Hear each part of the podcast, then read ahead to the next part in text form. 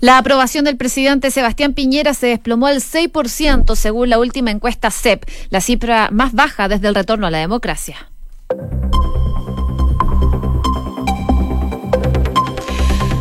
Una en punto, muy buenas tardes, ¿cómo están ustedes? Bienvenidos a una nueva edición de Noticias en Duna, día jueves 16 de enero, eh, jornada muy marcada por lo que fue entonces la encuesta CEP, una encuesta que se esperaba y que da a conocer cómo está finalmente Chile tras esta crisis social y uno de los eh, que se ha visto más afectados, como les decíamos en el titular principal, es el presidente Sebastián Piñera con esta baja en su aprobación que es muy significativa significativa y que, como les contaba, es la cifra más baja desde el retorno a la democracia. Vamos a estar desmenuzando en unos minutos más lo que fue esta encuesta CEP, pero antes, como siempre, les contamos qué nos dice la Dirección Meteorológica de Chile para el día de hoy. A esta hora, en Santiago, los termómetros están marcando los 30 grados de temperatura. Se espera una máxima de 34 para la capital el día de hoy, una condición que se mantiene también para los próximos días aquí en Santiago. Así que las altas temperaturas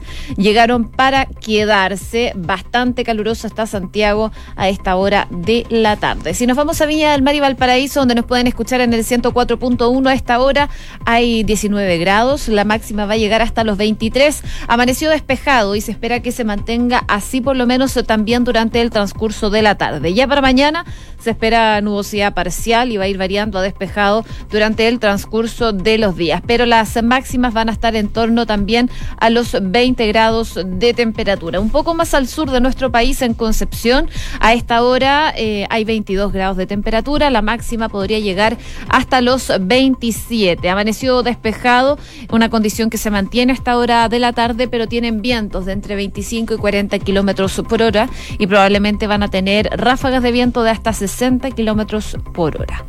Estas altas temperaturas del día de hoy irían a la baja a partir de mañana en Concepción. La máxima para mañana es de 23, pero para hoy día es de 27 grados de temperatura. Y por último, revisar también qué nos dice la Dirección Meteorológica para Puerto Montt, donde nos pueden sintonizar en el 99.7. A esta hora hay 14 grados de temperatura, la máxima podría alcanzar los 18. Hay nubosidad parcial y viento de entre 25 y 40 kilómetros por hora. Esta condición de nubosidad parcial se mantiene para los próximos días y no se prevén precipitaciones. Si revisamos el tránsito a esta hora de la tarde, la Vespucio Norte llama a tener atención, sobre todo ahí en Huechuraba. Eh, informan de este cierre en la salida 5 de Pedro Fontova. A partir del 3 de enero, como ya lo hemos mencionado anteriormente, hasta el 29 de febrero, los vehículos en dirección al oriente con destino a Avenida Pedro Fontova van a tener que usar la salida 6 del centro comercial. Esto debido al cierre de la salida 5 Pedro Fontova en el sector Mall Plaza Norte, producto de los trabajos que se están haciendo en la vía ahí en la Vespucio Norte. También la autopista del Sol dice que hay trabajos en la vía en el kilómetro 16 en el sector de Rinconada en dirección a la costa por un procedimiento en la Verma. Carabineros informa hace algunos minutos de un procedimiento de emergencia en Pedro Luna con ingeniero Álvarez Albornoz en la comuna de Vitacura. Además, anuncia un accidente de tránsito en la ruta 78 en dirección a Santiago en el kilómetro 29,5 en el sector de Mayoco. Hay restricción de pista lenta para que lo tengan en consideración. Además, Carabineros da cuenta de un procedimiento de emergencia por un rescate de una persona en camino otoñal en la comuna de Las Condes. Y la Vespucio Sur da cuenta que ya fue retirado un objeto en la pista derecha al poniente, en el sector Cobija, comuna de San Ramón. Ya están todas las pistas habilitadas. Al parecer no hay mayores inconvenientes. Destacar también que hay trabajos en la vía en Avenida La Dehesa al norte, antes del rodeo, que está ocupando dos pistas. Y se mantiene solo habilitada la pista derecha, algo que está generando gran congestión a esta hora de la tarde. Si pueden, busquen vías alternativas. Con cuatro minutos, ya estamos a esta hora con Enrique Yabarquique. ¿Cómo estás? Bien, ¿y tú, Josefina? Muy bien, gracias. ¿Revisamos los titulares? Vamos. La aprobación del presidente Sebastián Piñera se desplomó al 6%, según la última encuesta CEP, la cifra más baja desde el retorno a la democracia. De acuerdo con los resultados del estudio, un 81% cree que el gobierno de Piñera actuó mal o muy mal frente al estallido social que comenzó el 18 de octubre, mientras un 47% de los consultados cree que la democracia en Chile funciona mal o muy mal y el presidente Sebastián Piñera llamó hoy al Congreso a aprobar la reforma de pensiones, esperando que esta pueda estar operativa en marzo o más tardar en el mes de abril. En una actividad con adultos mayores, la primera dama y la ministra Saldívar, el mandatario hizo este llamado al Congreso a agilizar la aprobación de esta iniciativa, indicando que no podemos hacer esperar más a nuestros pensionados. El vicepresidente del Consejo de Rectores, Aldo Valle, aseguró que si la justicia ordena la rendición de la PSU de historia, el proceso de matrícula se postergaría para abril.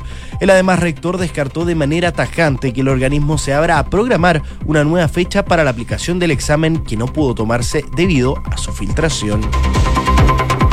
La interpelación a la ministra de la Mujer Isabel Pla se realizará el 3 de marzo. La solicitud realizada por diputados de oposición fue aprobada con 52 votos a favor, 42 en contra y 4 abstenciones. Sin embargo, la votación se realizó con gran ausencia de parlamentarios. El Ministerio de Justicia anunció que los pasaportes emitidos a partir del primero de febrero duplicarán su vigencia a 10 años. La iniciativa publicada hoy en el diario oficial beneficiará a más de 454 mil personas cuyos documentos vencen durante este año. Y en noticias del mundo, Vladimir Putin nombró a Mikhail Mishustin como nuevo primer ministro de Rusia. Se trata de un economista de bajo perfil que trabajaba en el Servicio Federal de Impuestos. Su predecesor, Dmitry Mendeyev, había renunciado el miércoles junto a todo el gobierno luego de que el presidente ruso anunciara sus intenciones de reformar la constitución. Hassan Rouhani aseguró que Irán ya está enriqueciendo uranio a niveles mayores antes del acuerdo nuclear. El presidente iraní aseguró que el programa atómico de su país no tiene límites y que sigue progresando a pesar de las presiones han aumentado en referencia a la escalada de tensiones entre Teherán y Washington. Irán acusó a Europa de sacrificar el acuerdo nuclear para proteger sus intereses. El ministro de Relaciones Exteriores acusó que Francia, Reino Unido y Alemania vendieron los restos del acuerdo para evitar nuevos aranceles del presidente Donald Trump. La justicia de Ucrania abrió una investigación por la presunta vigilancia en contra de la Embajada de Estados Unidos en Kiev. Cabe recordar que la diplomacia estadounidense dijo ante la Cámara de Representantes en el marco de la investigación previa al impeachment que abandonó el país europeo debido a que a su red entorno le aconsejaron renunciar por su seguridad personal. Y el Papa Francisco nombró a la primera mujer en el cargo oficial de la Secretaría de Estado Vaticano. Se trata de Francesca Di Giovanni, una abogada italiana que trabajará en la Santa Sede hace 27 años. Y en el deporte, el tenista chileno Cristian Garín enfrentará al italiano Stefano Tabriagla en la primera ronda del Abierto Australia. Con esto, el chileno conoce a su rival para el Gran Slam oceánico, que es el primero de este año. Una con siete minutos, partimos revisando entonces las principales informaciones que marcan esta jornada. Una de ellas tiene que ver con lo que ha sido pensiones, porque el gobierno ya tomó la ofensiva en esta materia. En momentos en que la oposición aún no presenta eh, los acuerdos que han adoptado para la reforma previsional, el presidente Sebastián Piñera anoche salió en cadena nacional para anunciar eh, algunas indicaciones y cambios al sistema que van a proponer. Bueno, lo que hace esta propuesta es conceder varios aspectos que la oposición estaba demandando. Por ejemplo, eh, lo que es la cotización adicional con cargo al empleador, ahora será de 6% en comparación con el 5% que tenía considerado antes el gobierno. Nada de este aporte podrá ser administrado por las AFP, algo que también pedían desde la otra vereda política. Lo que el mandatario no entregó eh, completamente fue la capitalización individual. De todo, eh, el total, un 3 puntos irá a una cuenta individual de cada trabajador, pero... Eh, no será administrado por las AFP como ocurre con el 10% de la cotización actual, sino por una entidad pública autónoma. La mitad restante también será administrado eh, por la institución pública, pero será destinado para un fondo de ahorro colectivo solidario que va a beneficiar a las personas que ya tienen pensión autofinanciada o aporte del pilar solidario, a los pensionados actuales y futuros en mayor medida a las mujeres y también a la clase media. Así, los actuales pensionados que reciban menos de 25 UEFs, apenas se apruebe la reforma, van a recibir una alza de dos UEFs, que serían 56.600 pesos mensuales en el caso de los hombres y 2,5 UEFs para las mujeres, que son 70.800 pesos. Eso sí, deberán contar con un mínimo de cotizaciones, 8 años en el caso de las mujeres y 12 para los hombres. Serán 500.000 los hombres pensionados que se van a beneficiar con este incremento del 20% en promedio su pensión y en el caso de las mujeres el aumento promedio también va a ser un aumento significativo. Es parte entonces de lo que presentó el presidente Sebastián eh, Piñera. Una de las novedades que anunció ayer el mandatario en la regulación de la industria es que las AFP van a tener que devolver, por ejemplo, eh, a los afiliados las comisiones que les han cobrado cuando los fondos hayan tenido una rentabilidad real negativa durante un año calendario. Si se aprueba esta propuesta, las AFP no podrán cobrar comisiones eh, por inversiones en fondos mutuos nacionales y se va a restringir también el cobro de otras comisiones por servicios de inversión. Además, deberán pagar las cuotas eh, mortuarias de aquellos afiliados fallecidos que no puedan cubrir esos gastos. Es parte entonces de la propuesta que dio el presidente Sebastián Piñera durante la noche del día de ayer. Algunas de las principales claves que tiene esta reforma eh, es que se establece un aporte del 3% adicional y gradual que será a cargo del empleador y que se va a sumar al 10% actual y completará el ahorro previsional de cada trabajador. Esto en régimen va a significar un aumento del 30% en las pensiones. También se va a crear un fondo de ahorro colectivo y solidario que se va a financiar con un aporte adicional y gradual al 3% de cargo al empleador y un aporte inicial del Estado la cotización aumentaría 0,4 puntos por año hasta totalizar el 2,8%, es decir, 7 años. Esta reforma también va a permitir a los actuales eh, pensionados que tengan números mínimos de cotizaciones, 8 años para las mujeres, como les decía, y 2 en el caso de los hombres. Apenas se apruebe esta reforma, van a recibir un aumento en sus pensiones. En el caso de los hombres, como les decía, va a ser eh, un 20% eh, y el de las mujeres va a ser un 32% de la pensión. Además, va a pagar una pensión a los futuros pensionados de vejez y invalidez en el sistema de AFP de 65 años y más y que hayan pagado cotizaciones por al menos 10 años y las mujeres eh, en el caso de las mujeres y 15 años en el caso de los hombres. Son parte de las aristas que da cuenta este sistema que plantea el gobierno, en donde ya hubo reacciones. Por ejemplo, el ex ministro de Hacienda, Rodrigo Valdés, dijo que este proyecto, el del gobierno anterior y el acuerdo que logró la oposición son suficientemente parecidos. Sería imperdonable que no se logre un acuerdo amplio. Estamos muy cerca, aunque se necesita buena voluntad, dijo el ex ministro de Hacienda.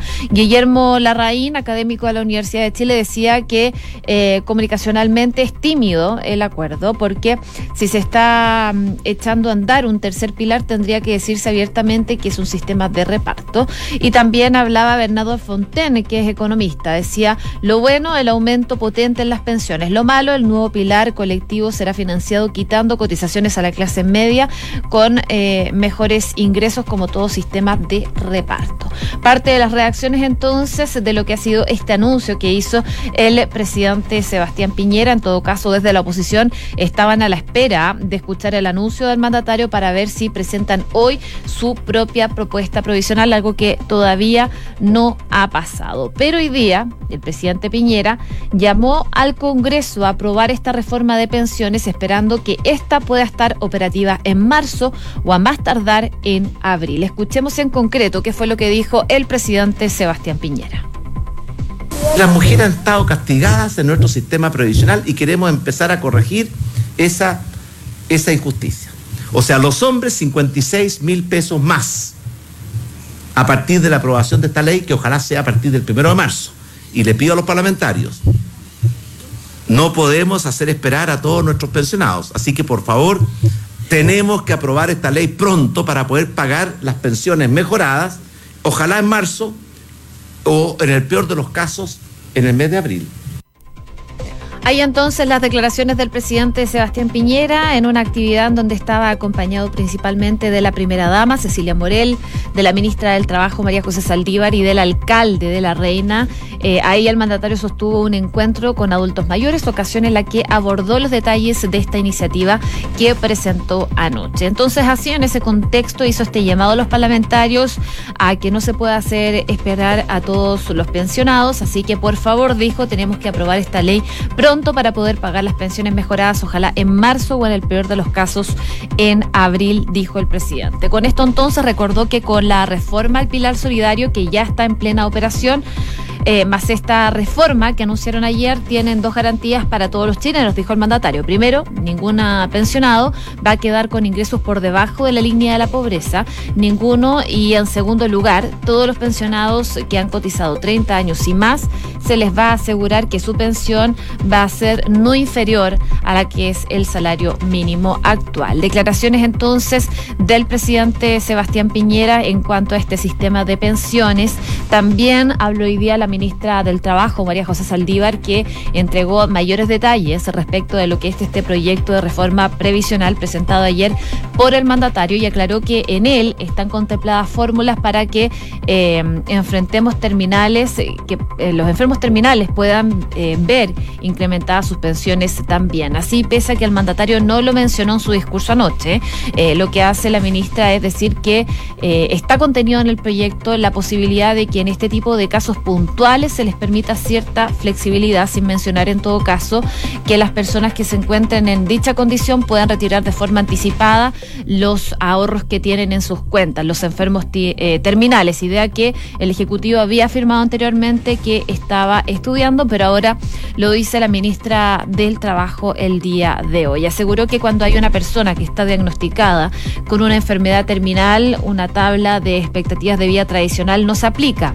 Si yo tengo 62 dijo la ministra, 62 años, y me diagnostican una enfermedad terminal, el horizonte de tiempo del cual estamos hablando es bastante más acotado. Así que esto lo contempla también el proyecto que presentó ayer el presidente Sebastián Piñera en cadena nacional, eh, que habla entonces de alguna forma el día de hoy a apresurar el trámite de esta iniciativa. Una con 16 minutos. Escuchas Noticias en Duna con Josefina Stavrakopoulos bueno, ya han pasado casi tres meses eh, desde que eh, se generó el estallido social el 18 de octubre. Ya no queda nada para un nuevo aniversario del 18 de octubre. Bueno, y ahora el Centro de Estudios Públicos entregó a las 11 de la mañana algunos resultados de la encuesta nacional de opinión pública que confirmó el cambio de eje político y social que ha significado el 18 de octubre en el país. La aprobación del presidente Sebastián Piñera se desplomó, al igual que la valoración de las instituciones y la percepción de la economía. Un dato que sorprende bastante entonces y uno de los más llamativos, yo diría, de esta encuesta es el apoyo al mandatario, que fue de un 6%, la peor desde el retorno a la democracia, y la desaprobación, en tanto, se empinó a un 82%. En la última edición de mayo del año 2019, las cifras del presidente Piñera ya venían a la baja, venían cayendo.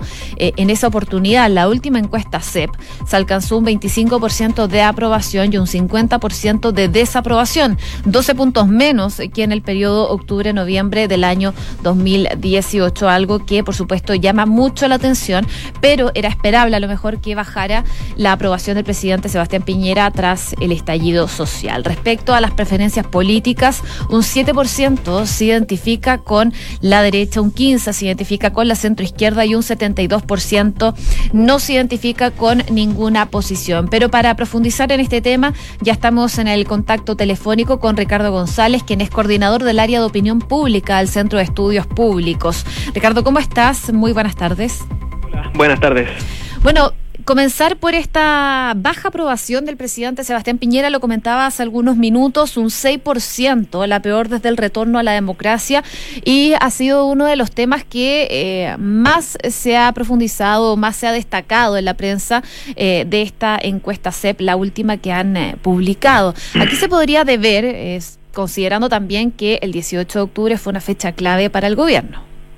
Así es, uno de los por lo menos uno de los determinantes más próximos que con los que se podría evaluar esta esta esta baja este bajísimo nivel de aprobación tiene que ver con el manejo de la crisis. De hecho, hay 8 de cada 10 chilenos creen que el gobierno ha hecho un muy mal manejo de la, de la crisis y eso obviamente repercute sobre su evaluación. Pero también hay otras cosas, o sea, también hay una mala percepción del desempeño económico y esta venía desde antes. Esto ya en mayo del, del 2019 habíamos detectado que las expectativas económicas venían mal, eh, las sobre, sobre todo las que las relacionadas con la con la situación económica del país. Eh, entonces, eso además eh, se suma a una, emoción que logramos registrar en la encuesta, que es el enojo. Hay cinco de cada diez chilenos, población adulta en Chile hoy día, declara estar enojada hoy día. Y de hecho, el enojo subió con el paso del tiempo eh, cuando mirábamos eh, cómo como emoción, cómo estaban en el momento antes de iniciar la, o sea, en el momento que inicia la crisis, había un porcentaje, de un 46% que estaba enojado, muy o bastante enojado, y hoy día es un 50%. Y esa eh, y ese enojo, eh, esa esa emoción predomina en las evaluaciones que miramos, donde no solamente hay un castigo hacia el gobierno, sino que también hay un castigo hacia la centro derecha. De hecho, su eh, la identificación, como tú decías, cae con ese con esa posición política. también hay eso se ve en, el desplome en la confianza en las instituciones, donde vemos que todas las instituciones han perdido niveles de confianza, independiente de que eh, las radios eh, siguen siendo hoy día la institución en la que más confían las personas. Buena noticia para nosotros. para ustedes. eh, pero, pero claro, eh, eso también... Eh, eh, esta, esta percepción, esta emoción de que las cosas están mal y de que hay rabia, eh, permea eh, el conjunto de percepciones y opiniones que, que, recogimos en la, en la encuesta que realizamos en diciembre. ¿Y cuáles son las principales causantes de ese enojo que manifiesta la gente hoy en día? Hay varias cosas. Eh, la encuesta recoge, por ejemplo, el manejo que eh, la policía, carabineros en particular, eh, ha hecho de, de, los disturbios. Hay, están, la gente está muy, muy, es muy contraria a la forma en que carabineros ha enfrentado las manifestaciones, tanto por el uso de gases lacrimógenos, los balines, es, eso por un lado. también hay, hay una identificación clara de cuáles son los problemas relevantes hoy día. la población sitúa, piensa que son tres pensiones, dos de, dos de cada tres chilenos piensa que las pensiones son el problema principal al que el gobierno debería dedicar el mayor esfuerzo, salud que también sube respecto a la medición de mayo y educación. Entonces, eh, y, claro, ayer tuvimos un, un anuncio respecto a, una serie de medidas, claro, en pensiones y está por verse si eso va a surtir un efecto o no. Pero eso también, eh, esa, esa demanda por más soluciones en esas dimensiones y, y áreas que todavía la encuesta no, no, no alcanzó a recoger. Por ejemplo, hubo un anuncio respecto a una reforma de, de FONASA para convertirlo en un seguro de salud universal, eso tampoco quedó capturado en la encuesta y a lo mejor eso puede revertir este, estas percepciones negativas asociadas al desempeño en estas áreas que las personas consideran claves. Estamos conversando con Ricardo González, coordinador del área de opinión pública del Centro de Estudios Públicos. Bueno, y preguntarte también porque ninguna figura de la izquierda sale ganando de alguna forma con esta crisis, es decir, la oposición a lo mejor no ha logrado capitalizar lo que ha sido esta crisis social. ¿Se puede ver algo así en la encuesta? Claro, por un lado, y, la lectura más, eh, más evidente, más directa de, de, la encuesta es que hay un, hay un rechazo transversal a la clase política y de hecho, eh, por primera vez, eh, desde que nosotros medimos la encuesta, todos los políticos por los cuales preguntamos, todos caen en sus niveles de, de evaluación positiva, todos sin importar si son de derecha, de izquierda eh, o centro izquierda, todos caen. Entonces hay un rechazo. Ahora, claro, en un escenario donde las evaluaciones son muy negativas, el, hay en términos relativos algunos caen menos que otros y quizás eso les ayuda a algunos a posicionarse mejor, digamos, en un escenario que es ampliamente negativo.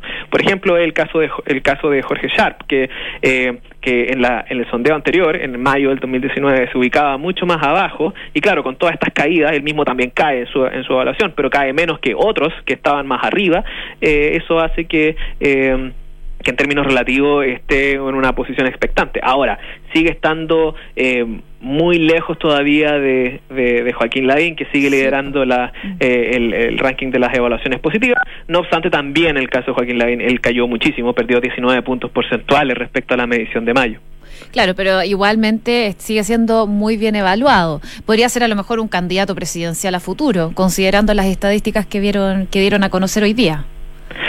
Podría ser, pero todavía falta mucho, eh, pensando en que eh, hoy día el, el, momento que registró la encuesta es un, momento, como decía, de mucho enojo. Eh, la mitad de la población declara estar enojada y por lo tanto hay muchas percepciones negativas, hay mucho que eh, todavía puede cambiar, de hecho tenemos próximamente el plebiscito, van a haber campañas a favor de aprobar y rechazar, van a haber líderes de esas campañas y eso obviamente va a, de nuevo a rebarajar eh, el naipe en cuanto a lo que se refiere a personajes políticos. Y además eh, es posible que esta, este sentimiento, este sentimiento tan negativo, este enojo que sienten las personas se disipe y obviamente eh, puede hacer que algunas evaluaciones y percepciones y opiniones mejoren eh, eh, para algunos. Claro, lo que se viene de ahora en adelante igual es fundamental después del plebiscito del 26 de abril. ¿Qué opina la gente respecto de este proceso? ¿Podría a lo mejor calmar de alguna forma los ánimos y si están de acuerdo con una nueva constitución? Sí, primero lo que me, parece súper importante destacar es que hoy día, más que nunca, hay un compromiso más alto con la democracia, con la mm. democracia como idea. Que está eh, bien evaluada también la democracia. claro, o sea, no, no, no, la democracia, su funcionamiento no está bien evaluado, pero sí hay una alta adhesión a sus valores, al decir de nosotros queremos democracia. Eh, y dos de cada tres chilenos hoy día quiere democracia, eso es mucho más alto que eh, dos años atrás. Y eso es súper bueno. O sea, no hay, no se vislumbra un riesgo eh, que sea eh, demasiado alto respecto a alternativas autoritarias o una dictadura, además. El valor está. El problema es que se evalúa mal y se evalúa mal porque hay eh, ciertos, eh, bueno, los partidos políticos que son el vaso comunicante entre la población y la institucionalidad y, la, y lo que quieren, eh, está roto. Y está roto porque, bueno, las personas hoy día hay un 2% que dice confiar en, los partidos políticos, eso es margen de error. Podríamos decir, nadie confía en los partidos políticos hoy día. Y, eso, y ese es uno de los problemas. Ahora, claro, tenemos una salida, una salida institucional, que es esta nueva constitución. Hay dos tercios de la población hoy día aprueba esa salida. Eh, la idea de una nueva constitución, pero también es moderada respecto a su eh, al, efecto que podría tener. De hecho, el 56% piensa que probablemente va a ayudar a resolver los problemas. Eh, no estamos hablando del 90% ni el 100%. Entonces, eh, hay ciertas expectativas hacia adelante de lo que pueda pasar con este proceso, pero esas expectativas son más bien moderadas. Bien, Ricardo González, coordinador del área de opinión pública del CEP, muchas gracias por haber conversado con nosotros esta tarde. Que tengas muy buenas tardes. Muchas gracias, que tengan buena tarde también. Cuídate.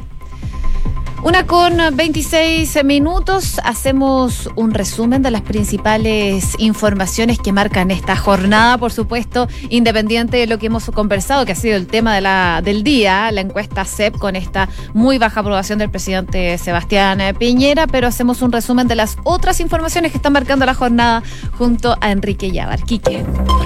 La aprobación del presidente Sebastián Piñera se desplomó al 6% según la última encuesta CEP, la cifra más baja desde el retorno a la democracia. De acuerdo con los resultados del estudio, un 81% cree que el gobierno de Piñera actuó mal o muy mal frente al estallido social que comenzó el 18 de octubre, mientras un 47% de los consultados cree que la democracia en Chile funciona mal o muy mal.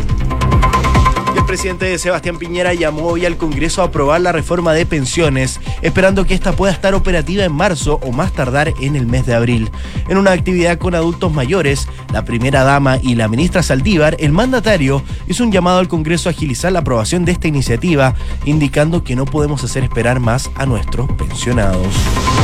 El vicepresidente del Consejo de Rectores, Aldo Valle, aseguró que si la justicia ordena la rendición de la PSU de Historia, el proceso de matrícula se postergaría para abril. El además rector descartó de manera tajante que el organismo se abra a programar una nueva fecha para la aplicación del examen que no pudo tomarse debido a su filtración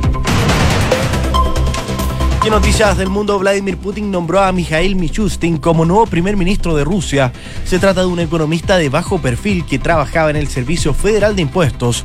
Su predecesor, Dmitry Mendeyev, había renunciado el miércoles junto a todo el gobierno, luego de que el presidente ruso anunciara sus intenciones de reformar la constitución.